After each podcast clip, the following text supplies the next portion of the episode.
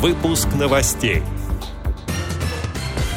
Депутат ЛДПР предложил освободить инвалидов всех групп от уплаты курортного сбора. Родители детей-инвалидов повысят правовую грамотность.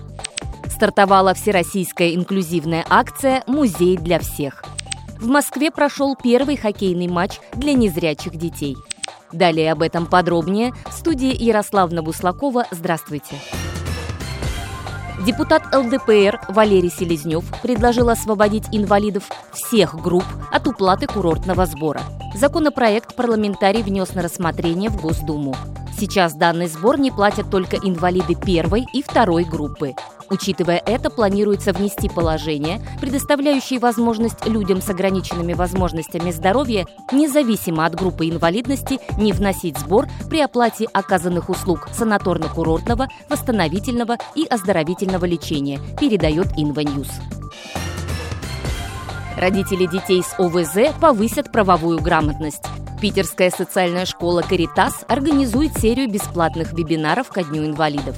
Онлайн-встречи состоятся 5, 8 и 9 декабря, пишет Dislife.ru.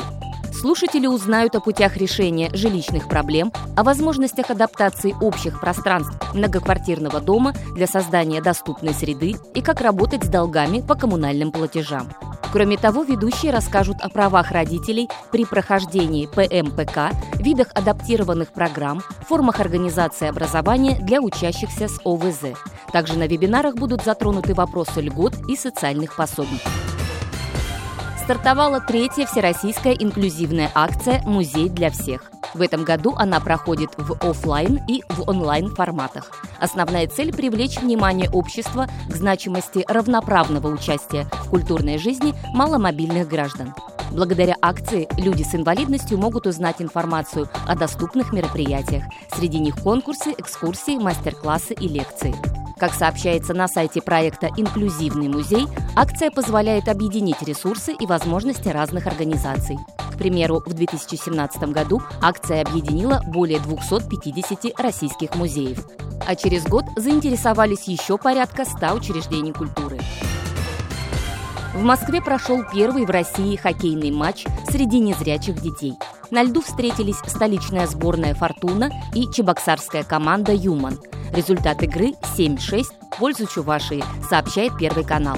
Отмечу, что хоккей для незрячих – это новое для России направление. Выходить на лед могут слепые и слабовидящие ребята. Ориентироваться на поле помогает система звуков и адаптированная шайба. Спецхоккей зародился в Канаде в 1972 году. Сегодня это направление практикуют в Канаде, России, США, Англии и Финляндии. В нашей стране первая детская команда появилась год назад. Большинство юных игроков соответствуют международной медицинской классификации спортсменов с нарушениями зрения, что дает возможность выступать на международных турнирах. Эти и другие новости вы можете найти на сайте Радио ВОЗ. Мы будем рады рассказать о событиях в вашем регионе. Пишите нам по адресу новости собака ру. Всего доброго и до встречи!